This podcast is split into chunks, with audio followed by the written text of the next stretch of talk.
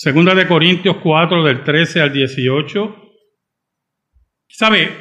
El apóstol Pablo,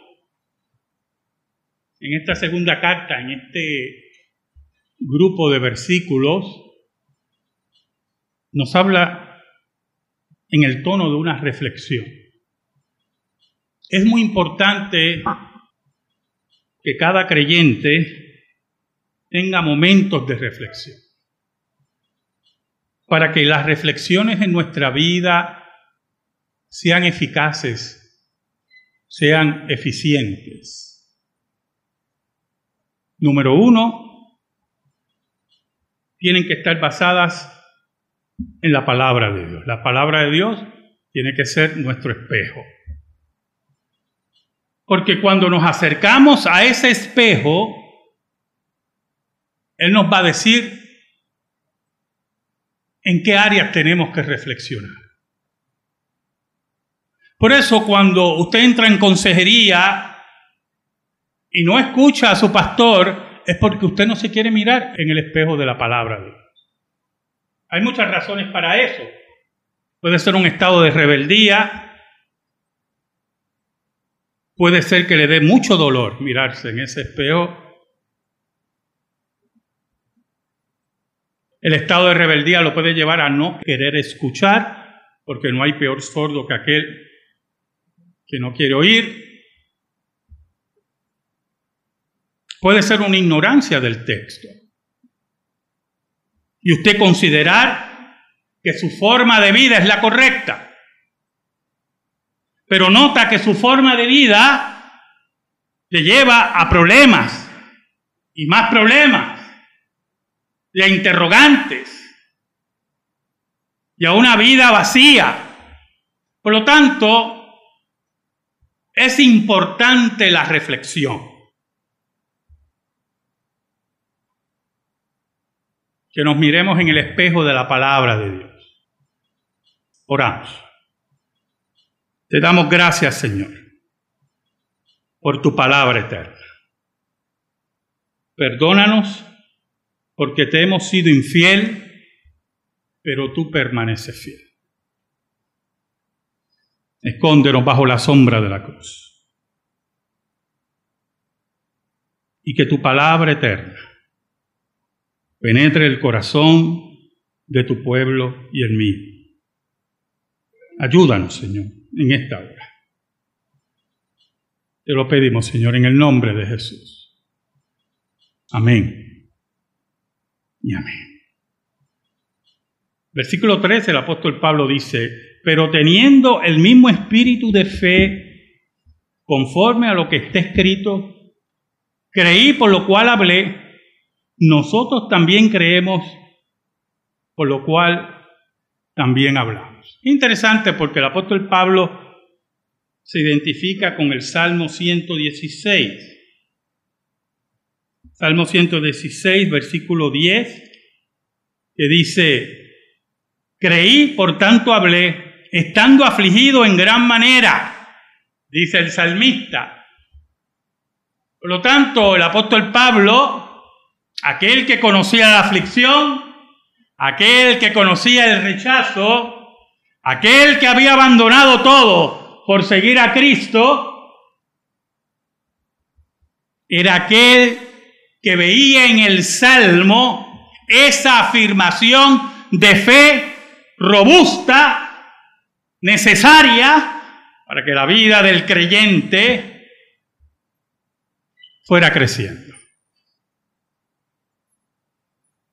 Por lo tanto, en ese mismo espíritu de fe del salmista, que aún en medio de la aflicción, y el apóstol Pablo sabe mucho de eso,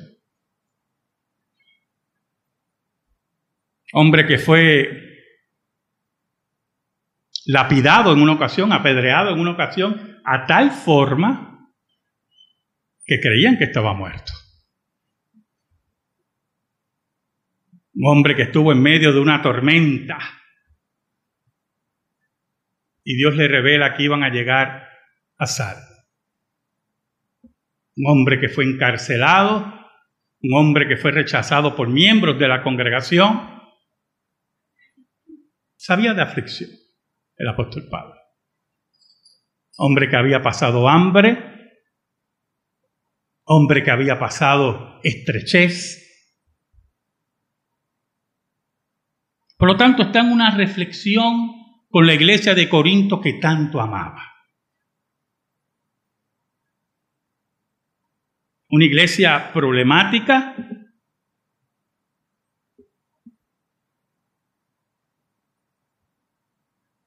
que Clemente de Roma, a finales del siglo I, tuvo que escribirle otra carta a la iglesia de Corinto. Y como padre de la iglesia, exhortarlos. Tenían problemas profundos. Era una iglesia problemática. Pero ahí estaba el apóstol Pablo en reflexión con ellos, invitándolos a tener el mismo espíritu de fe que el salmista. Firmes, con la frente en alto, no con altivez, sino con el valor de haber conocido a Jesús. Ahora, ese espíritu de fe esa fe fuerte, a pesar de las adversidades, tenía una base totalmente de granito.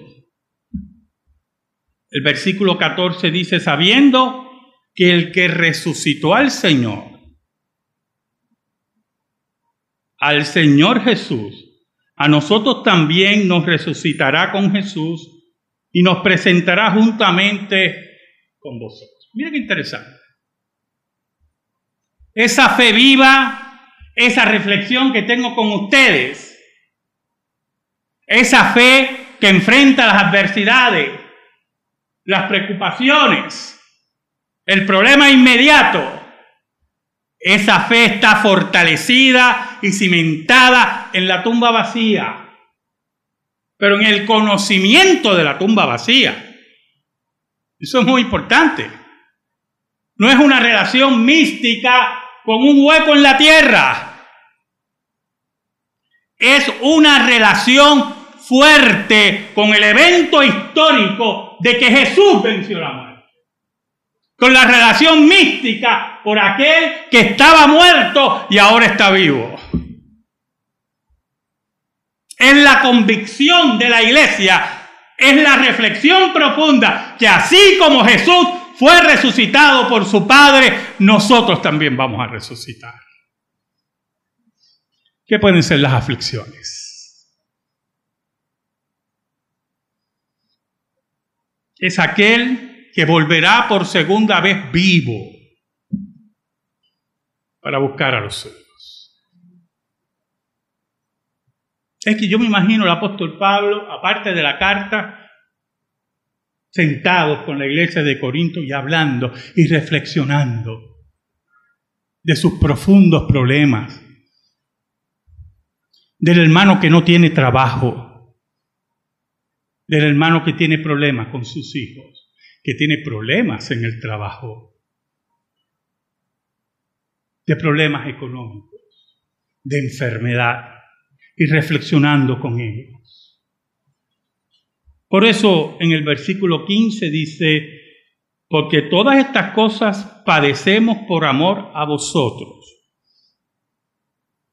para que abundando la gracia por medio de muchos, la acción de gracia sobreabunde para gloria de Dios. ¿Sabe? Hay un simbolismo importante en la aflicción. Y es que en la parábola del sembrador, Jesucristo nos dice que hay una semilla que es sembrada, pero cuando vienen las aflicciones de la vida y los problemas, ese fruto, ese árbol se seca. Y el apóstol Pablo se toma como ejemplo. ¿Sabe, hermanos? Los conceptos de ciudadanía en el siglo XXI son bien interesantes. Perdone que me río. Hay personas que le dan mucha importancia a las ciudadanías políticas. Yo pertenezco a, tal país. Hay videos en YouTube que dicen qué pasaportes no valen nada y qué pasaportes valen mucho. Esa es la importancia que se le da a la ciudadanía. Y definitivamente hay unos pasaportes que es mejor que usted no los tenga. Y yo no volaría con un tipo de pasaporte en particular.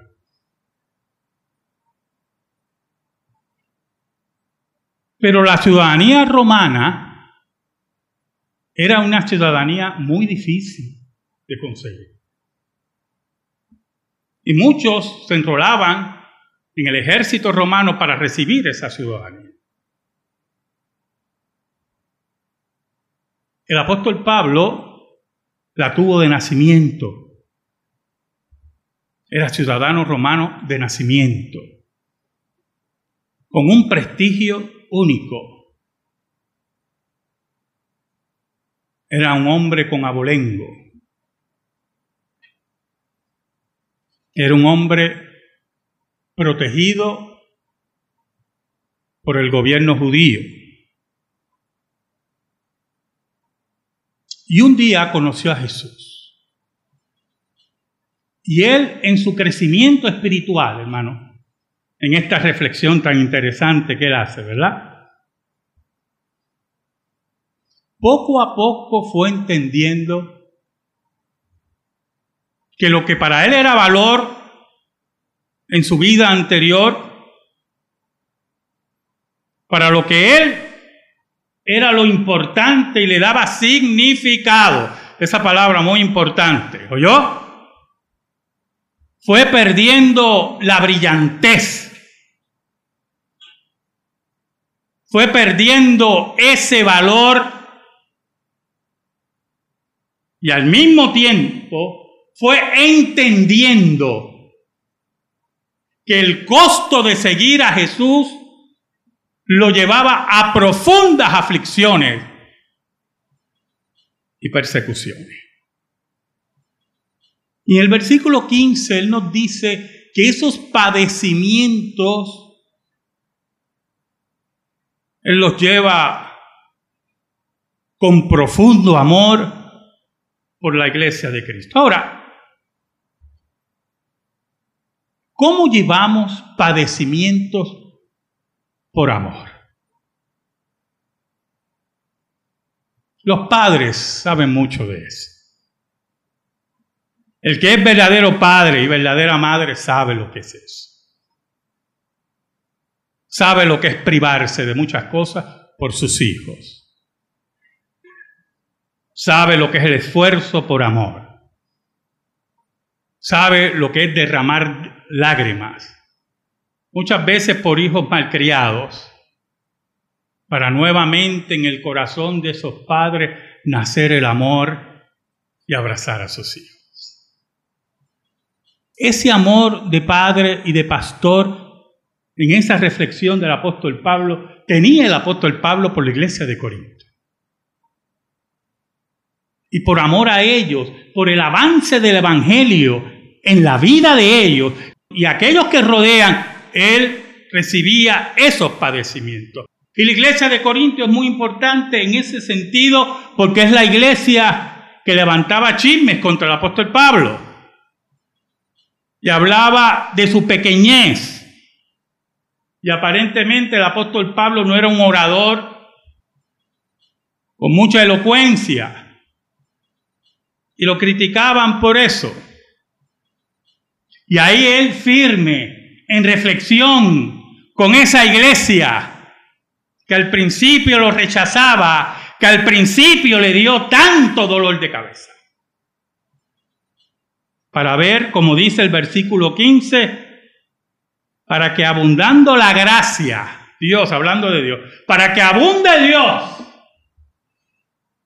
por medio de muchos, Y cuando el Evangelio llega al corazón de muchos, se extiende las gracias de ese pueblo que ama profundamente al Señor. Para que sobreabunde para la gloria de Dios. Para que el nombre de Dios sea glorificado. No el del apóstol Pablo, no el de la iglesia de Corinto, es para que la gloria de Dios sea proclamada. Es la forma firme que debe tener cualquier congregación para que el nombre de Cristo sobreabunde y en medio de las dificultades y los problemas se mantenga firme para su gloria. Por eso el versículo 16, el apóstol Pablo nos dice, por tanto, no desmayamos. Antes, aunque este, nuestro hombre exterior se va desgastando, el interior, no obstante, se renueva de día en día. No miremos nuestro hombre exterior. Un día caminaremos más lento. Un día necesitaremos más aumento. Un día que lo estoy experimentando ahora, hay que visitar más a los médicos. Y lo triste de visitar a los médicos es el tiempo que te hacen esperar. Te vas a ir desgastando. No te digo que no hagas ejercicio, te vas a ir desgastando. No te digo que no vayas al dentista, se te van a caer los dientes. No te que vayas al oculista. Vas a empezar a ver con dificultad. Pero en ese caminar del deterioro de la vida que habla el apóstol Pablo, hay una contraparte importante. Que la madurez de la edad y del cuerpo esa madurez que nos lleva y nos camina hacia la muerte, al mismo tiempo veamos en nosotros el fortalecimiento del hombre espiritual en la vida de cada creyente.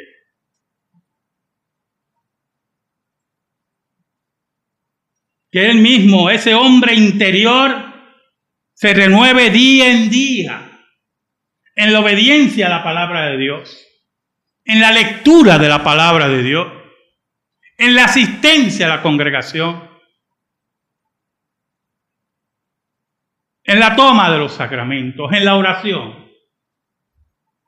Para que esas aflicciones, cuando lleguen a nuestra vida, se encuentren con un hombre y una mujer fortalecidos, que posiblemente Llora y no se desespera. Posiblemente se pregunta y no duda. Posiblemente reclama y es reverente ante el Dios verdadero. Posiblemente quiere una posición y es humilde ante lo que Dios le entrega según sus dones. Es el hombre y la mujer que a pesar de la aflicción y el problema sabe bajar la cabeza frente a su Dios. Porque su vida espiritual se va renovando de día en día. Es terrible observar a creyentes que no maduran. Oye, hermano, es terrible repetirle una consejería a un creyente después de cinco años. La pregunta no está en el creyente, la pregunta está en el pastor. Si se pregunta, ¿qué pasa aquí?